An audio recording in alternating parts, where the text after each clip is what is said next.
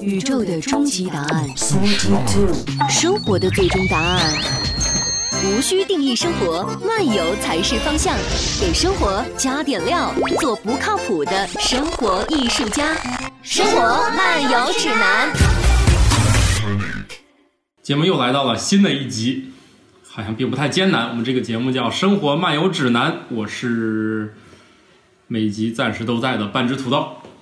这个玩手机的，你在玩什么？嗯继续消消乐。继续打酱油的酱油姐，你不要总是肉体来了，灵魂不在。对，沉迷游戏，沉迷游啊、戏，你呢？我是瓜大爷， 你不是叫我改名是叫哥大爷了吗？葛大爷，好的，都可以，我葛每大爷集换一个名字。你想了这么久，应该想出名字了吧我觉得了，我觉得你看，我觉得啊？就好，算了算了算了算了，算了没有就是我这么神秘的身份，我我适合一个名字，大宗师，大宗特别适师合哎呦我的妈呀！哪个师？大宗师你都不知道，天哪！嗯，是湿润的湿庆余吗？年看了吗？没有。最后大 boss 的感觉，对我觉得这可以，哦嗯，随便你了。我们这一集的主题是要，哎，不是，其实一说大宗师，就感觉没什么头发，不是， 或者头发都白了，然后眉毛也我没没有有，这只是啊长对大那种宗师的一个误解了。这集我们要聊啥呢？我们要聊一个正能量，能不能提高孩子的智商，嗯，是这个吧？对是是是，打游戏到底能不能提高孩子的智商？嗯我觉得这个题目特别好，一看就是标题党。是吧？但是我还是很有兴趣的知道，因为我呢最近就得知有一个新兴的生意叫提高智商。嗯，对哎，别别别别笑，别笑，别笑，别笑，别笑！弄不好我们这期节目弄完之后，咱就散伙去赚那个钱了。嗯我觉得特别好，因为啥呢？提高智商其实挺迫切的，嗯因为都害怕输在起跑线嘛嗯。但是也没，但是我作为我我作为一个清醒的家长，我知道我的孩子的未来的不在于他努力，而在于我努力没有，是吧？只不过我们多数人都不承认而已。就是后代有没有出息呢？其实跟爹有没有努力是密不可分的。嗯啊，你们可能啊会鄙视我，但是我个人认为呢，我我家小孩如果不行呢，责任都在我。但是呢，家长绝大多数家长呢是不会这么想的，他一定会认为呢，我家孩子这个智商这个事儿很重要。如果他现在学习的时候智商能提高，那他学习就会轻松，学习一轻松，学习就会变好，学习好能考上好大学，好大学就会走上人生巅峰。这个按理说这套逻辑也没毛病，是吧？因为它都是大概率可能实现的，哦，是吗？所以问题就来了。我我知道一个事儿挺牛逼的，嗯就是你要想提高智商，你不要先测一遍吗？嗯，测智商这过程咱也不太了解啊，毕竟我对这个事儿已经放弃了，对吧？啊我也不可能去你没测过测，呀我没测过。你们谁有那是测 过吗？？都测过吧，我以为上学的时候。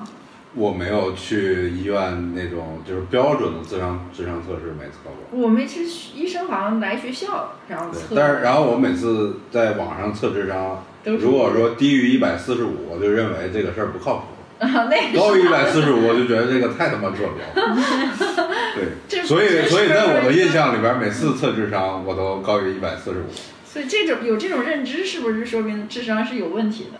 嗯，是这样的，我我听说现在有各种提高智力的机构嗯，啊，除了我们都知道那种什就么是嗯量子翻量子翻书，在那嘎嘎嘎照死里翻，谁翻得快谁就读得快。你别笑，弄不好再过一二百年，证明这是有效的，那个好像好多人还花钱去弄，很贵那个他班们儿。智商堪忧一般一般穷的还上不起那个班呢， 那可是量子技术啊，特别 凉快，那书翻的那那啥条都特别凉快。别笑，嗯重点是人家把钱赚到了。是，现在问题就来了，智商税。我的老板就是开发游戏的嗯，到底有没有办法你们开发出提高智力的游戏？你看啊嗯，从我当年有个叫任天堂的公司开发一款机器叫红白机，嗯，嗯，它一开始就是被认为是提高智商用的。哎，你有印当时象有这没？个定位吗？那是小霸王学习机，啊，嗯它是仿照那个那个游戏机做的，啊，对，它是用来学习。然后号称是用来学习的，嗯，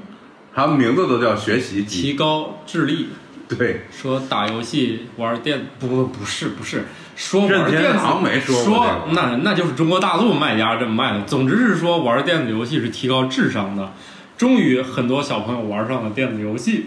后来家长才发现沉迷游戏，然后又认为这玩意儿不靠谱，所以又把他给禁了，是吧？然后就出现了一幕一幕这个小孩儿跟家长斗智斗勇玩游戏机的。当然，这也是出现在一些相对富裕的家庭，是吧？ 一般的孩子也是玩不上游戏的。对你想想，小孩儿都能跟家长斗智了，那说明智商在提高嘛？为了玩游戏提高了自己的智商，但是这跟游戏本身没有关系啊。触发点也是可以的，是吧？现在有些的确是在开展这种培训机构，嗯，咱们不讨论这个是不是怎么样，但是我觉得这个商业模式还挺牛逼的。我构想了一下，如果让我来提高智商，我是这么策划的：首先核磁共振要先来一遍，我看脑子有没有毛病，是吧？你你病理先去除，是不是？你要是一看一做得这跟常规体检一样出问题了，得先去治病吧，反正先别提智商的事儿了，是吧？如果没毛病呢，接下来这就叫服务意识。我不管你测智商测的怎么样，我先给你测到中等偏下水平。嗯，然后我说呀，这个我觉得对于学习来说可能不是个好事儿，但是你家孩子做核磁共振显示他是非常有潜力的，只不过有很多回路没有打开。你看这片儿，家长一定会说哦，好厉害，对对对对，我家孩子就是牛逼。这个时候哪个家长会扇自己孩子脸说这大脑我看起来跟正常人一样啊？哪个家长不会说我孩子大脑跟就是比别人强，是不是？所以不是很多一年级老师最大的责任就在于让家长清醒的认识到他家孩子不是天才嘛，是吧？不是说小学一年级老师的责任就是让家长清醒，你家孩子不是天才嘛？这构成了他们整个一年级的主要工作，试图让家长相信你家孩子好像挺正常的， 对吧？我核磁共振做完了，脑子也没啥毛病。接下来呢，我我让他测一下，然后我一打分说，哎不行，这目前看呢，提高潜力特别大，怎么办？拄拐？哎，不对，不对，不对，不是，不是这样的，不是这样的，应该玩游戏，应该玩游戏。 啊，接下来呢，给他加那个东西，我觉得特别好。嗯，现在不是那个最新的前沿科学进展，其实是在干预人的意识，可能是用一些非侵入式的，就是相当于一个大脑助手，目目标是什么？大脑助手给你脑上连一堆电线啥的，那最终嘛，可能是无限运转嘛。一开始呢，搞成有电线的，是不是？然后呢，然后操纵，然后把一些东西给你存储在外面。你说啥？反正你就自带一个离线版的谷歌嘛，离线版的什么什么搜索引擎的。然后呢，你不就显得聪明了吗？那现在不是技术达不到吗？技术达不到，我先把设备给你上上嘛，是吧？嗯。那次咱不是看过那个前沿的脑机接口，在头上咔咔一弄，光打那个胶，我觉得就能打一个小时，这一下子让这件事儿是不是神秘了起来？嗯，然后再在显示屏上让他想一件事儿，然后显示屏上嘣就就亮了。你看，我就说你家孩子有前途，你们为啥都嘴角上扬了？你们要配合我的演出啊！你们这些家长到底合不合格？想不想让孩子提高智商，走向人生巅峰？你们家长怎么能没有动力呢？你们孩子没有前途，全是因为你们这些家长，一点儿前进的动力都没有。都听说能提高智商了，无动于衷。我就在网上下单准备买一个量子读书的那个。那是现场服务，那没有网上下单的这种东西都都网都网络化了。怎么怎怎么挣钱？怎么收智商税？是 哎不是？我觉得要我来一套，咔，核磁共振做题，然后什么，哎，再做会儿操，你这听着是不是在骗人啊？感觉没有没有，很正经的，我用的全我们是要最先真进的的。要对，真的要提高智商了。真的提高？咋提高啊？哎，所以我们要讨论的不是游戏吗？嗯游戏这个事情是不是能提高孩子的智商还是智力，还是有区别的？智商和智力有区别吗？没区别有一没，些这俩吧是一个事儿，一个事儿智力水平除以跟年龄的比叫智商，应该是啊。年龄越大，当然，当然，你们要是不知，道，我就接着说。你们要行是有行，不知道你接着你说们你们吧。要是有其他定义，这个对智商是跟就是智商这件事是跟年龄有关的。哦，然而智力水平是一个绝对值，比如说你肯定比一个两岁的小孩儿的智力水平高，也未必 啊，我去，那也是未有必可 对能。。然后智力水平其也实高其实点也比较 多嘛，就是什么记忆力啊，什么观察了，什么推理，什么分析，什么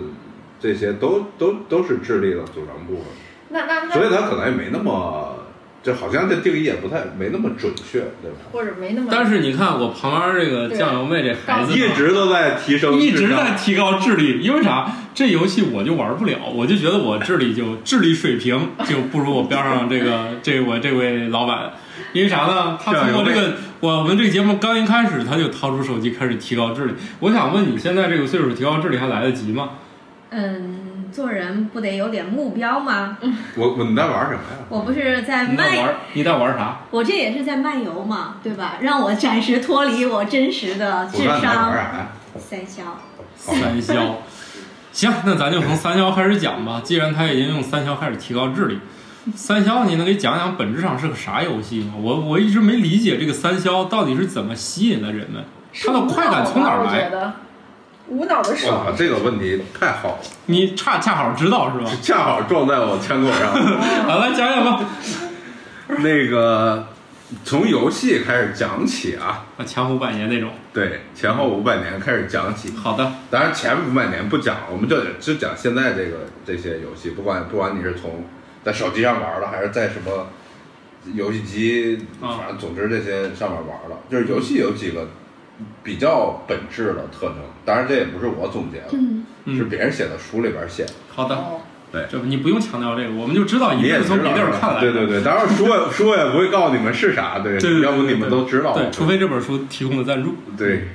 那个有几个点构成了游戏。嗯，对，游戏呢，先要有服务器。不是， 不不是从这个角度 上啊，我们我对我们高大上一点，哦，也不一定有福气，哦有可的以有可的以不需要福气。可以可以可以可以。好那个有目标，啊，目标，目标，啊，行，攒钱买个手机，然后有规则，啊，有规则，有就不反能馈，有反馈啊差不多就是组成部分，就是这这几个组成啊部分。。那三消的目标是啥？目标就是把三个一样颜色的连一起，然后就被消除掉。这是目标，这是呃，这不是目标是过关，这是规则。对，哦规则就是规则是这个对，规则是这个。哦反馈就是他会，就是比如你你消完一个，用各种手段，然后告诉你你特别牛逼，哎，对那你这个不你就过是关了，然后给你钱，那什么你给这不就俄罗斯方块吗？一样啊？所有的游戏所有都的具备这几个特征，那你为啥不玩俄罗斯方块所有的哎玩这个呀？俄罗斯方块太因为因为每个人取得这个心理上的反馈，呃，就能能让人兴奋的点是不一样的。比如有人拿枪打僵尸会让他很兴奋，嗯有人把俄罗斯方块颠儿颠儿颠儿一削掉一层一层会让他兴奋，有的人就三消消除掉那个三个块儿，他他兴奋。啊，对，哦就对就像你非常哦想要一明白了个渐变色的哎那个就跟这大孩字节就跟这孩子的智这商，孩子智力只能玩三消了，大概就是这个意思。你哦，就是听说听说你们马上要出个三消游戏，你这是在 对我们那个三消游戏让这样的孩子都沉迷了，对哦，，就是在玩我们。那他们。玩这个以后智商能提高吗？我感觉只能降了。呃，降也不太容易吧？你这违反自然规律了吧？它没涨，你也不能让它有这降人要吧？不思考，他不就是就慢慢就降了吗？你只是记忆力减退了，不思考只导致那记忆力降那我觉好得吧？就是智力水平分的这个点比较多嘛，嗯，至少我觉得通过假设玩三消啊，嗯你的观察能力肯定会提升的。哦，对，哦他们玩三消玩多了之后，见到啥都想把 俩凑一 起削，就是他削他，对他对这个世界的观察能力会变化，他变看成见。三角形，对他看见两辆黄黄的出租车，然后中间加一白的，后边还一黄的，就他就想把黄的跟那 个就换一 下。换一下。他他脑子里就是这个。那这样的话，那他的世界里面还有工作 吗？看见，那那他就是他的快感就来自于天天 合就并同类他的世项，界就像素化了。有可能吧，是有观察力提升了。对，嗯他会，你可能都没注意到，他可能就注意到了。他每天就他每天在街上，都注意到拿俩色儿差不多凑一起了。我玩三消有过这种经历，我晚上做梦脑子里全是方块，就全是不同颜色的块，然后自己自己去削。自己当然这是开玩笑啊，就是玩游戏对提高专注力是有好处的。你会发现每一个玩游戏的人都很专注。那是他在玩游戏的时候，他在平时他也会专注吗？哎，是这样，哎，我觉得这很有意思啊。虽然作为家长特别觉得这句话特别欠揍，但是他却，我就想知道，如果你弄明白这件事儿的机理，对，他是不是干别的也能是沉的，迷？是的，仍然是那本书上写的。哎，那为啥就游戏令人沉迷呢？游戏的反馈就是它怎么就是令人专注？这个点是特别特别重要的，就是它的反馈是相当及时的，就是你每做一个动作，游戏系统本身都会给你反馈，就是你你消除一下，啪一爆炸，就是这个会会对你的心理产生一个阴影刺激， 绝不是阴影。为什么人会沉迷游戏？是因为这个刺激太快了直接太了直，接太了迅速了，对吧？对，所以特呢别，爽，对，特别开心嘛，对吧？你你拿一枪，嘣一下，然后对面那个人脑，对这个儿童不宜，咱们就不说了，就是，啊！然后对方就死了，然后他就给你分儿，然后你就在提升自己，你就越来越厉害。嗯，这个一系列的东西，让你的头脑里边的那个我们生物学里边那个奖赏回路、是不断的在被激活。对，奖赏回路这个事儿呢，用这个有点虚，但是它有多强大啊？可以用另外一个生物学研究的例子，就是大家不都爱吃甜食吗？这甜食对对生物到底它这个活着有多重要的意义？就是用小老鼠做实验，第一个条那个件，叫斯金纳箱，对那个 Skinner Box，这个基本上是游戏这种玩意儿对的心理学来比源。如说他，啊、但是这样，我我说的可能还略有点出入。这老这里面有个甜食，老鼠得到它的同时，必须被电击一下。嗯，这个甜食放在空旷地方的正中间，老鼠一般喜欢溜边儿，它喜欢阴暗角落。但是呢，这个地方对它有两大挑战：第一是电击，风险特别大，它不愿意去这个地方，就是一个一个容器的中间，它不爱去那个地方。第二就是每次吃到那个甜食会被电一下，但是这不重要了。然后这个老鼠就再也忘了自己的那个本分，它就不停的去吃和电，吃电吃电，它就不停的这样去吃，所以它就沉迷于此，就忘了就是周周围的危险，此就是对它的那个，就是它就不顾一切了。这就是真正那个就是让它快乐的东西。就是成形成了循环，他就反复的去爽，他就不管对我是不是被天敌捕食掉了。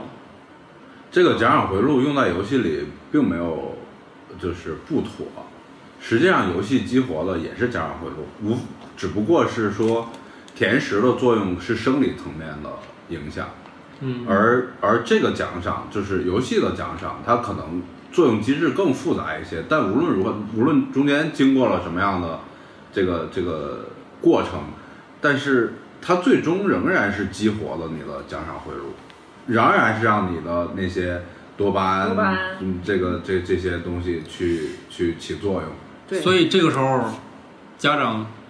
训斥小孩儿的时候，小孩儿就听不见了。 那肯定是 你怎么还在玩儿？对，还在玩儿非常非常 专注，因为因为这是生理层面的事儿了，就是就是这个刺激是作用于他他的大脑的所以这就是为什么大家觉得学习特别痛苦，因为他没有反馈。学习的反馈时间太长了，就是十年寒窗苦就是读才得到最终，你就这么，说，就跟我家儿子一样，我说你现在快点儿吃饭，一会儿你就能多玩儿一会儿，都不行。他就是要磨磨蹭蹭的出门儿，因为过一会儿的事儿跟他很远。就他那个年龄对未来的认知更加弱，他无法对想象五分钟之后多玩一会儿是一个什么样的情况，他对只能及时的满足自对己。还有一个实验，这前一阵儿也也还，反正在朋友圈里，在网上也说过，就是让小朋友说，就放一块糖在那儿，然后有个小朋友在旁边告诉他，你如果说等门开了之后十五分钟，不管我嗯忘了多少分钟。啊门开了，大人进来，你如果这块糖你还没有吃，啊我就给你两块糖。啊！没有小孩能熬过这十五分钟， 所以孩子是要就求是他对未来，及时反馈对他的对未来根本就没有判断。我哪知道我学习好了，我将来就是你那套对吧？对走向人生巅峰看世那界套看世，界跟他没有关你系。跟成年人，成年人也有句老话呢，是吧？隔夜的金不如到手的铜。对对，这是人类的共性，他要的是当时的反孩子就更馈。你为什么要喝酒？你为什么要抽烟？抽烟，你明明知道抽一根烟，你就肯定少活一点，当然也不一定肯 定，但是大概率你会、啊是是是会降低你的寿命。但是是你对未来三十年之后没有这个预期，你只是关心我当下现在这根烟的很开心很爽，嗯，没有人能逃离这个这个生物机制。那你说到底，那玩三消对于提高这件事儿本身的专注力是有用的，但是你是不是揭露了另外一个事实？无论这个孩子在这个培训班怎么培养专注力，他离开了这么一套刺激体系就变无效了。我我会是等你以后我觉得办这场是培这训样班的时候，这期节目就是你的打脸之作。对可要想好了再说。 我觉得是这样，提高专注力，其实刚才我们说到一个非常重要的点，就是你这些因素要集合在一起，才对能提高专注力。而读一本书，如何能让他有专注力？首先，这个书里会让他形成反馈才行。那必须有。他读这个书，所以为什么有东西叫爽文？他读这东西刺激到他，觉得他很爽。那那你对爽文，你比如说像修仙，就就是那个什么热血总裁，对，热你爱你到会你会发现，他每每一千字都会给你一那个啊那当然，特别特别好的你要反馈这。这样讲，那短视频是十五秒都给你两次对高潮，至少了。对呀、你不说别的，为什么现在你看这个所以你才不停的刷，所以你看那个电影为啥能持续抓住你的眼球？它每一秒都在镜头都在切换，对，它就是你看现在的电影，没有一个镜头能持续超过三秒的，它镜头一直都在切换。我觉得这可能也是这个原因，就是你的专注力很差，我就不停的刺激你，让你总是保持。当然我不懂电影这套理论啊，就是反正我就不停的刺激你。那这个是不是也是你几点走没事，我不着急，啊？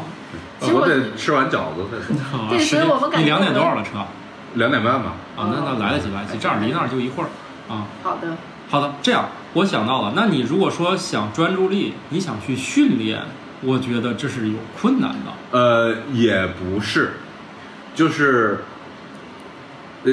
我们之前见过一些这类的游戏，但我我我很难把它叫做游戏。其实，它叫训练大脑的工作区，就大脑工作区有一些，但我不是这专业啊，但是我大概知道，比如说记忆力，啊，然后这个叫什么观察力，呃，短期记忆力等等这些，这这套东西呢是可以被训练的，大脑工作区本身是能被训练的，嗯，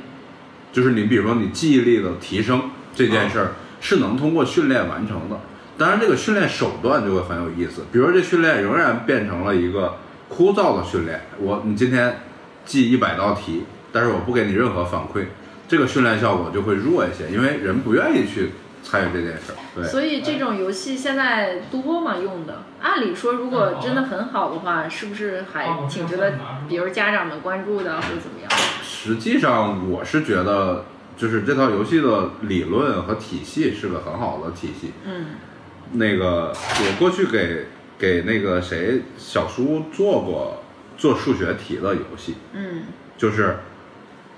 你你做了十道题都做对了，就给你个小红花，给对，你及时的反馈给你那个什么。是这个游戏跟做十道题的一张卷子起的作用绝对是不一样的。是。对所以现在很多教育类的 app 是不是也企图他通过用游戏化戏的这些设游戏化置的手及段，时对反对馈奖励的机制对，甚至说你能积分换一些我们这个商城的什么东西之类的这是些。就是就是反馈嘛，其实这个很重要。就是教育这件事儿呢，它的最大问题就是反馈周期太长。你一节课中间就是你老师讲，然后你听，但是在这个过程中间，你走点神儿，仿佛也没有负面反馈。你你你那个仔细听了，也没有直接的正面反馈，这东西就会让这事儿变得效率没有那么高。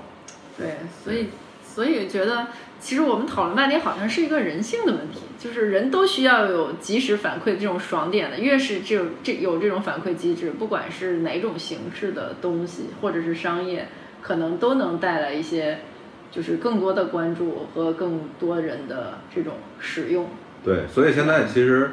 呃，有很多研究就是想用游戏理论用在游戏之外的这对些场合。对，就前两天我不还跟你讨论，就是说可能你是跟做广告营销的人说的嘛，就是说以后的公司可能都是就是就是叫。呃，泛概念的游戏公司，对就是你能把你的东西、你的传播也好，你的品牌的调性也好，什么全都以这种类似于游戏的这种东西，让你很快获得一个爽点。所以我们现在做投资看商业模式，现在都感觉看看说你满足什么痛点了。其实这个很多市场它不是说有痛点在，可能反而是你这个东西满足了它某种意义上的爽，对吧？就是说，哎，啊，好像比如说我去，嗯，我去我去排队买一个什么，一个一个新式奶茶，满足了我拍朋友圈儿就是显摆自己的这种爽点，所以呢，我就愿意，哪怕就像那个老鼠遛边儿，我就跑到中间来，他哪怕等待一些，他觉得他值，因为我等待这一个多小时，我就很快。就能得到这个，包括我前两天跟你说的那个拍照片的那个，对吧？嗯拍照这个事儿本来也是一个挺传统的生意，但有人就满足了你，即使想发朋友圈，我俩小时就给你精修完毕，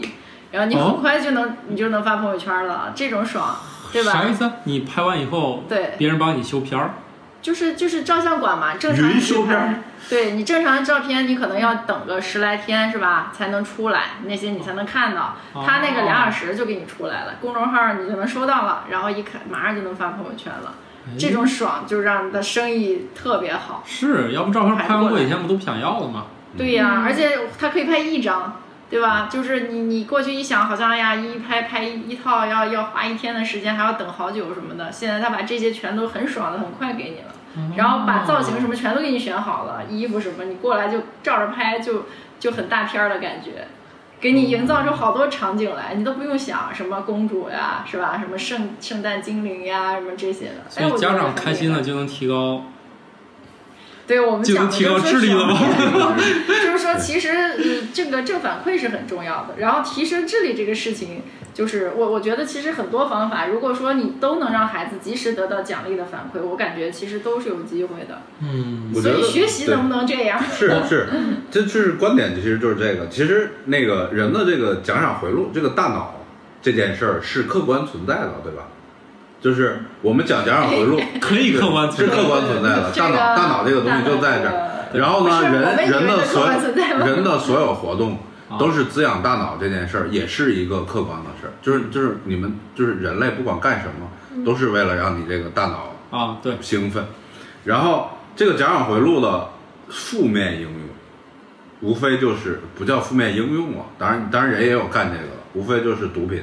哦，那对，些上瘾品，对吧？嗯，这个从毒品开始，什么烟啊、酒啊、是这啊这咖糖啡啊、什么这些咖啡啊糖嗯这些，无非就全是上瘾品。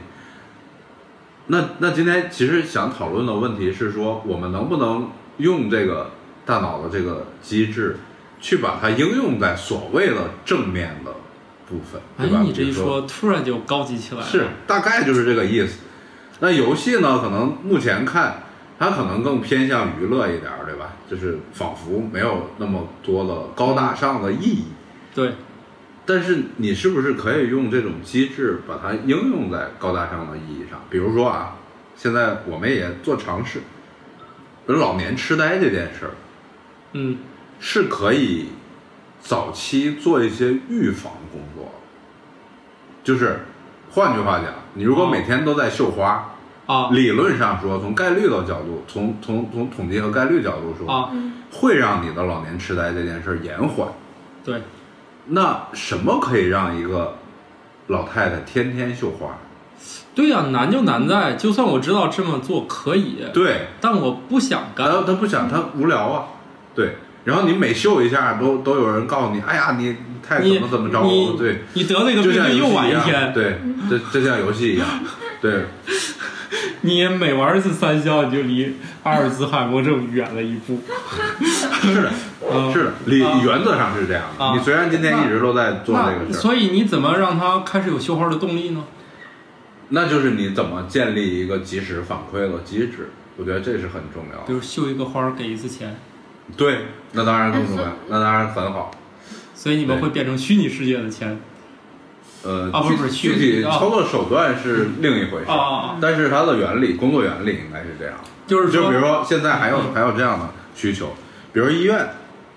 呃，动完心脏手术之后，实际上是要求病人要就是康复以后要做一些自己的训练的，但是这个训练也很枯燥，对嗯，而且它的效果没有那么显很著。缓慢，对哦，它不是说我今天锻炼了，我立刻觉得自己怎么怎么着了，明天没锻炼我立刻就不行了，就像抽烟一样，我觉得抽烟了，我也不觉得今天我身体就损害了，啊哦那那你是不是可以建立一个机制，就是我不从效效果角度去让用户对未来产生一个想象，而是说你只要今天锻炼了，我就给你了好多了什么虚拟货币奖励或者怎么怎么着，总之是还是及时反馈，刺激你是那个那个那个啊现回路现在现在嘛。运动的应用不就是这对，样很吗？多运动应用就会类而似且于有些有保保险保金你，为啥对做 Keep 要分享对吧？因为你一分享就是给你点赞啊，这个对，或啊者是或者今你至天少完获成得了，那里面的一是些的成是就，的比如那些跑步的也说就对，什么这么冷的天儿获得一个什么成就，那个对春分给点日跑步一个成对就，对对是是是，还给啊是点奖励，然后回头你那个你交钱去，然后他返回给来。哦，像我们读英文是吧？对读英然后文也给你兼职书给你什么的那什么，哦，给积分，其实这个都挺好的。就是事实证明，也确实那些，比如说自己就坚持健身、跑步，和那些比如说圈在一个群体里打卡，然后有及时的，只要你每天完成，他就给你一些反馈的，比起来，那个后者肯定是更容易坚持 一些。但我觉得 是觉得这些行为无疑都加剧了孩子们更容易拿到手机开始玩游戏。对，然后回到孩子这儿就也挺纠结。其实现在现在问题是你要是不让他玩，他还好奇心也很重的情况下，好像也不是一个好是这样的。的，就跟我们那个时候小时候，家长试图阻止我们看电视，徒劳无功是一个意思。嗯这件事儿本身不会对你的未来造成黑暗的影响，但是家长就是不想让你这么干。所以我觉得是不是还是以把握一个度呢？那你说这个，我觉得就但没是有没有办法操作了。嗯，就是我觉得，与其就是搞不定这件事儿，不如就像我们这个题目来说的，你到底能不能通过游戏提高智商？是不是？是不是又回到这个终极问题，到底能还是不能？嗯既然你刚才又提到能刺激他的工作区，也就是说，我可能是让他花了一些时间，比如说他到底能不能类比成体育运动？体育运动运动增强的是他的身体，那我玩游戏到底能不能增强他的大脑活动？哪怕说是吧？这孩子正在努力提高智商一样，他天天玩三消，他就确实是今天大脑更灵敏了，然后看书更快了。如果能证明也行，但是如果说这个刺激性必须都在你刚才说那个三要素里面，那我觉得这件事就变得特别的难。那刚刚才你去拿饺子的时候，我跟嘉欣说了这个事儿啊，比如说就就说，呃，这个比如计算能力吧，假设我们说计算能力，比如说我们把它呃认为是智商的一个组成部分，啊，那显然你用一个带有即时反馈的这种，比如说计算类的游戏和一张考卷儿比，那显然是这个游戏会更有助于他训练自己的这个计算能力和工作区。就比因为啊因为他会主动的去去去参与这件事儿，然后客观上训练了计算能力，但是他的目标就是孩子的目标，可能并不是说我要今天变成一个计算小达人儿，而是说因为我算完了之后就会给我小红花，我是因为这件事儿我才去做计算这件事儿，客观上应该是可以起到提高某一个方面的能力的作用。然后对下一个问题就是，既然这跟训练狗狗熊那个投篮也是一个道理。哦，看狗熊并不是我我要去练投篮这件事儿，嗯，而是说你给我小鱼干儿，对吧？我我知道我要投篮，你就能给我小鱼干儿。我是小鱼干儿带着我去客观上把投篮这件事儿搞熟了。那所以问题来了，既然你们都琢磨这么明白了，为什么没有出现玩起来的学习的东西呢？呃，这个我其实还跟教育工作者探讨过这个问题，就是学校老师、校长什么的这样的问题。是因为我们的教育体系其实是一个不认可这种事儿了。非常非常有历史和完备的体系，教育体系接受这种新的观念其实是比较难的。哎，那你要说我们中国是，那国外有出现过这种东西吗？就是、呃、这东西现在都处在比较哎早的研我究想起的来阶段了，。很久很久以前还没有出现手机端游戏的时候，网上就出现了一个学英语的游戏，它把所有事儿都放在一个虚拟世界，你要跟这里面的那个人对话，你必须是用英语。嗯，那那但最是后很遗憾，就这个游戏我也我也没听说过它运营下去了。就是如果你非要把学习强加在这个游戏里面，只干成了一件事儿，就是没有人玩这个游戏了。还是路径长了一点点路。径太长了。就是如果你强行把学习的桥段加入了一个游戏里，它就不对。那可是我所以它一定是一种而且新型的而一种且方式。而且这里面还有一个问题，就是比如游戏这种东西吧，它的反馈的提供其实是通过各种各样的手段提供的，嗯，就是他也会有，比如说打僵尸了，对，可能男孩就喜欢打僵尸，女孩可能就不喜欢打僵尸，甚至不同年龄的男孩他有不同样子的需求。游戏的点是说，我们是可以通过各种各样的反馈，然后呃不管是通过视觉的，还是通过故事性，还是通过怎么样这些反馈来满足比较复杂的需求。我单个游戏只能满足一种需求，而你回到教育，其实就只有一个点可做了，只有做题这一件事儿。做而这件事儿，如果说反复的训练，同样也会出现，就像上瘾品一样，就是你对一个东西上瘾，你反复的刺激它的这个这个哦奖赏行回路，我也会让奖赏回路的这个叫要叫边际效应也会下也会下降。我我想到两个问题，第一个啊，你不是当年你们那儿的学霸吗？你学习好的原因是由于你不小心考得很好，刺激了你想得了更好的成绩吗？这件事儿有关系吗？还是说，就是是不是说你通过做题得到的成就刺激了你进一步？我觉得肯定有这个因素，就是说，呃，当你做一件事儿得到了正向的反馈的时候，嗯你会愿意去做这件事儿。所以，如果如果不从游戏的角度开发，如果教育开发出各种各样的成就系统，比如就跟那个大众点评里面是一样的，这个店是全市排名第五，再往下呢，这个是海淀区第五，这个是这条街上最好吃的肉夹馍。你给哪个店都排名第一的时候，大家的兴趣是不是就提高了？那那大家都懂这套路，是不是又没意思了？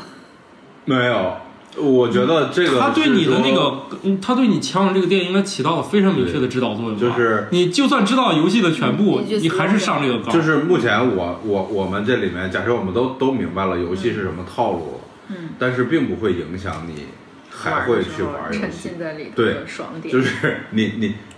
就像就像你也知道抽烟有害一样，就是就是这个套路你都明白，但是你到具体操作这件事儿的时候，会还是会很开心。所以我们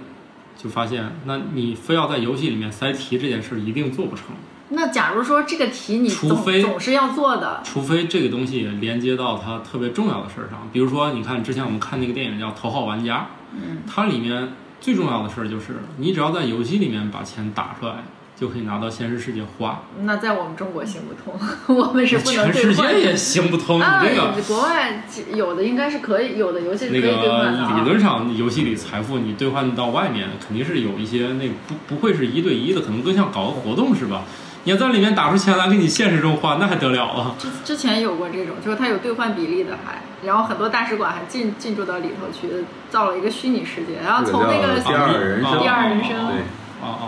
它好像那阵儿是很风靡的呀。其实没有风靡到那个程度，是 PR 做的确实比较好。哎，但是我但第是一虚次还但请是教虚过你但，是虚拟世界跟现实世界之间，就是这个这个界限将来怎么做？我觉得这个可能今天我们探讨有点儿这是有个点科幻大史根本，这对根个本刘就慈不欣是不是我写过们这样能的科幻看小到说的啊但吗我？觉得科幻不是我们的主要，我们对是要漫游在一些实实在在的事儿上是吧？我到底能不能提高智商？至于说我们人类怎么飞出宇宙，那再再说吧。前几我们可以天搜前几搜天这一个一个家长就是说说玩游戏，就是说玩游戏会让孩子的专注力下降。我当时回答的就是我说没有一个孩子玩游戏的时候是不专注的， 真的是是不是无言以对了？对。你看看这个孩子，对我们俩，我就是我仨们聊了这么长时间了，他他一句话眼都没睛根本说就没有离开手机，对，充分像你怎么可能说他的专注力下降了？ 他只是在你想让他专注的地方没有训练成，没有达到这个样子？对，所以我们现在好像讨论的是两个内容哈我。刚才还想一个个啥问题，你看我已经忘了，嗯，这就是我常年不玩游戏的 问题，对结果短智期智智记力忆不够太差。短期记忆太差。刚才我想到俩问题，只回忆出一个。哦，对，我想到了，嗯那那这样的话，就是你以后能不能考上大学是一个遥远的目标，嗯，但是我觉得很多家长那么干，其实是在缩短奖励，就是如果你期末考试考得好，我就给你买个玩具。所以这样的做法是不是就值得鼓励了？其实你是在减少这个时间。那个这个游戏里边那个反馈还有一个定义，就是有个限定语，啊，叫及时反馈，及时，就是游戏里面反馈，甚至于你你在你看来它是不需要时间的，就是我点一下立刻就有结果。就是他做完一加一等于二，对，必须得有个你期动静。末你期末给我买一玩具这事儿，当然不是说人完全没有对对未来的有新目想标啊象力，而是时间越长，这个东西对越衰它减刺激越弱。除非这个刺激让你觉得一个爽点是特别大的，对，要不然的话，其实好像没有什么。比如说，就像我我原来上学的时候，其实相当一段时间都是学习中等水平，然后也没有觉得这学习这事儿有啥乐趣。突然有一天，也不知道为啥就考得特别好，全年级就考第一，然后落第二名还很多分。突然觉得这学习这事儿这么好玩儿，那咋办就呀？按你这样说，我们提高学习的兴趣，得让这孩子先所考一回第一以，。所以说这个还是还不是一个还不是一个及时反馈的机制，除非这个机制足够足够的吸引力，要不然就还得及时反馈。我觉得，比那如说，我觉得现在孩子做英语作业，你要让他拿拿了一个纸质的，类似于卷子那样，好，你就跟着读，跟着回答，还是说有个 app，然后，所以我就一直说你们学校的 app 要出来，你出来之后，他必然有出来以后就再也不做题了， 了，就是有一个就第一再也不做题了有一个小小 A，他就觉得有意思一点，先把就三明消显打感觉开， 要快了。玩一会儿， 再玩一会儿那个《西游记》叫什么海盗法则，进去开会儿炮。所以怎么能平衡这种关系？因为之前也看过教育类哎的项目，啊，就比如说什么数学呀、语文都有这种类似的。啊，但是好像就是呃学校在接受这个事情上也是半推半就，那当然了，或者是我就给你，也有各我种给你举个例子你就各样的知道了。你是打破人家运行，就是你说是一个有悠久历史的，对啊呀、他换一套东西，万一学校的升学率下降了，谁担责任啊目？前的所这以个现教育在大家都从体系，家长这儿推呀、目前的教育体系可能有至少有两千年的历史了吧，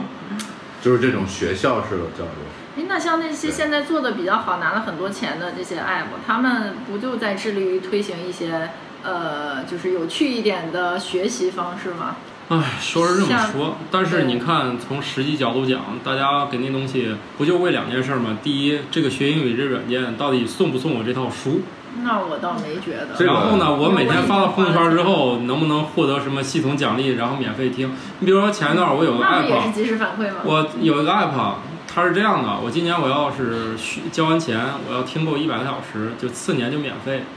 但是呢，我就算认真听那种了，我到跟前发现这一百小时咋这么多呀？我这一年我没少听，我也没少打开，二十来个小时。哎，我心说这一百个小时，当时觉得设定不难，结果发现你每天的碎片时间一年下来也就听它听了二十个小时，然后你只好找一手机给它连夜播放，播出那一百个小时出来。就是你没有没有想象中的那那个那么好用，就这个机制，就算你觉得它已经很好了，你发现最后还是要做个弊才能实现。就所以你你到底你这个你说你要是每做个一加一等于二都给你弄个动静，我觉得这也不是教育。呃，应该是这样，但是但是这个事儿呢，就是刚才你问呃能不能通过游戏什么什么什么提高孩子的智力，我觉得是很有可能的，而且是必然有可能的。但是这件事儿是教育体系的事儿，而不是游戏公司的事儿。啊，就是我们改变你规则，对你不能把这个教育类的游戏跟别的游戏放在一起，啊，而是说应该是教育这别个的教具体系里面，把它当做一个手段。以及考核的指标，对，我觉得应那该这样。看谁三项能打第一名那可那到时候可能教育体系里边就不是玩三消的事儿啊比如说对比如说这个小学一年级做十以内加减法，那那我我的我的办法就是让得小红花，或者你你什么时候能得到某一个关卡的什么什么结果冲，关卡或者升到一个什么阶段 Level，那这应该是教育系统做的事儿，就是你的教育手段就变成了一个游戏化的教育手段，而游戏公司做一这东西是没有意义的。那他肯定不会因为游戏公直接司赚钱。做了其他各种各样的东西，然后那些东西，你你你相当于是要给给你的受众选择嘛。当然，有的孩子可能选做数学题，但是更多的可能去选打枪或者怎么样，这个就起不到就是是广泛性的教育的作用。那你们那个游戏跟海战那种游戏算哪一类的？就是算社交吗？那也是也是三要素， 对，这三个要素，当然还有第四个更重要的要素，就这件事儿啊是没有人强迫的，就是玩游戏这件事儿啊是不是有人给你下了任务？ 都是主动打开的，这个也是游戏的一个重要的要素。啊。对那说微信我也不是主动打开的，啊，你不是主动打开啊？你肯定是， 微哦对，微信是主动打开的，对但是其实你并不想点开 它。对，但是你的手就去了。哦，也就是说呢，各位可能要失望了这件事儿是吧？就是打游戏暂时还不能提高，除非我们的考核体系我或者觉以得及我们的教对学体系里面有的这样的要素，对，否则你想单纯以游戏公司一己之力能突让你家孩子突然爱上学习，这可能只存在于一些电视广告里面。对，所以靠谱的来说，我觉得吧，还是让家那家长应该放松一下，特别是现在我们这一代家长，你小时候既然你都是那个跟家长斗智斗勇、看电视长大的，你就学会怎么让孩子，你不如从他提高智商改。转变为怎么能让他稍微有点自控力，可能来的更实在，是不是？对，你还不如用多年帮他建立一个自控力，因为你想让小孩去杜绝这种有意思的东西，本身就是没有意义的，因为你不能做一个人家家小孩玩过的东西，你们家小孩没玩过，这本身就是让你家孩子输在起跑线上。这个你说的就是就是特别准确，因为今天对网络的使用、对是是移动设备的使用、对这些电子产品的使用、对游戏的使用包括，它不是你一己之力可以扭转的趋势了。嗯，就是今天地球上已经有大概一半儿的人是游戏玩家，所以你今天让你孩子不接触，只能让他的未来充满了暗淡，就是 他他跟这个社会就脱脱节节了。其实而而这个社会今天也要面临这种情况，就是有一半儿的人已经把他们的很多的时间放在这个网络世界里了，所以大家包括教育系统，包括你你家庭教育系统，包括整个社会，这是这是社会要面临的问题。然后后嗯面一定会有相应的社会趋势的变化，比如说，也许某一天教育系统也会产生变化。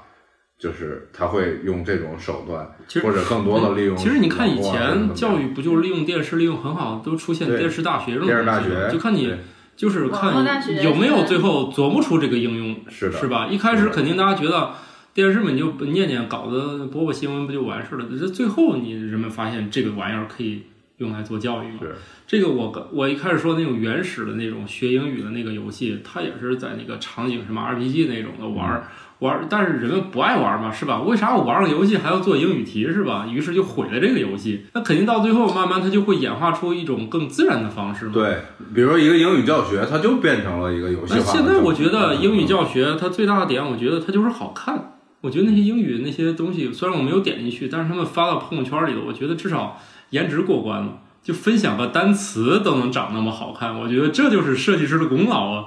是吧？哎，一回又呼应了上集的主题是吧？对设计师很重要哈。对，所以我我我就觉得这个可能还是要等等，就是通过手机以及游戏来提高智商，可能是有对可能的。这个有点宏大，但是呢但是可能哎，再具体点儿，有可能帮助你们家孩子提高学习，还是有可能的，是不是？是至少就是让他不脱节，还得适当的让他见识一下。可是要还是要有一个控制力，就像我我还挺认同这个鸽子大爷鸽之前鸽大说爷的，鸽大爷之前说就是说你让他都见识过，其实他也没有觉得就这个事儿就比别的特别很多了。如果能达到这种效果，我觉得就就可以了。对你告诉他，其实这世界上游戏非常多，你这时间根本不够玩所有游戏的，你还是抓点紧，多世挣界点上钱。好玩的事儿也对非好玩的事儿常特别多，可以多比如说尝试现在，现在我就威胁我儿子，如果你再磨磨唧唧不出门儿，今天你只能在家看一天动画片儿。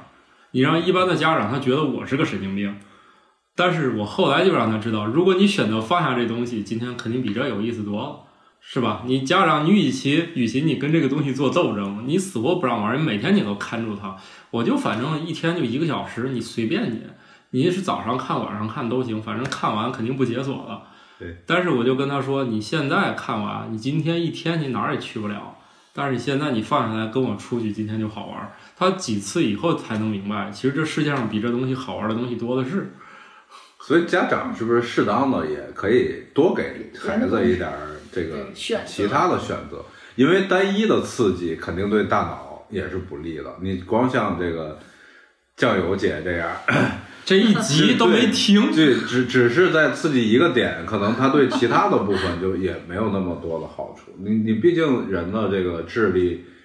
还是就是多种多多元的嘛，记忆、判断、反应这些其实都是嘛。你做一件事儿，可能只能训练他一方面的，啊，多点事儿呢，就好的，多点提你升。这会儿指头是不是感觉用起来特别舒服？摁鼠标就快了，这样提高了工作效率。我一直心灵手巧，哦，好的，好的，好的，这好是的长期玩游戏的功劳可 能。行吧。那我看我们这一集是多长时间来着？哦，这就五十一分钟了。哎，啊果然聊天节目好做对呀、呀。没有觉得聊几 句呀。对，还没有聊尽兴。这样吧，如果你们愿意玩游戏，可以去《海盗法则》里面找一个叫老司机，海上老司海机的上老师给广告费了没？来加入我。那得那得设计师拿出东西来抵广告费。哦，设计师，我那个啊，就我要投诉这个，都说你只要把这个这叫啥呀？那个组织叫啥？就是工会，还不啊是什么，反正就是我要把那建起来，就会有很多人加入，至今都没有人加入，还就我一个人。所以这个游戏我觉得就运营方面就没有给我充粉儿，我还是每个月交钱的那种，也没有队友。然后呢，找酱油姐打，酱油姐不争气，跟我打不到一个级别上。 所以这个游戏面临着我也不打算续费和这个继续玩了。哎呀，这个哎，那你这个广告到底打的是什么意思？是给我们抹黑吗？那你你可以从那个用户端来倒逼那个就是开发商来改善啊，就是我用我不玩来威胁你，就跟我们打某某荣耀的时候，经常在系统里喊我要再不赢我就卸载，最后可能就赢了，赢了也可能系统干预了，可能还是我们自己努力嘛，是吧？好吧，那就这么着了，我们赶紧把饺子吃了，好的，好的，好的。送送我们的哥大爷上高上路，起飞。 高铁起什么飞啊？对，就鸽子不都是哦，嗯鸽子起飞去放下一家的鸽子，放鸽子，把然它后放要进去，在那个火车上嗯画画一个初稿出来。画一个初稿嗯供大家枪你毙。们这事儿还没忘呢。那不能忘，我们节目能不能出来上线就靠放你这个了。吧。刚才那个以及啤酒能不能卖 掉训练是不是专注力怎么训练的？就专注了这一件事儿。对他这一集都没听，就记住 logo 得画。嗯，对，那是上一集的事儿，还没忘。好的，那就这样吧，我们吃饺子，好的拜拜。拜拜拜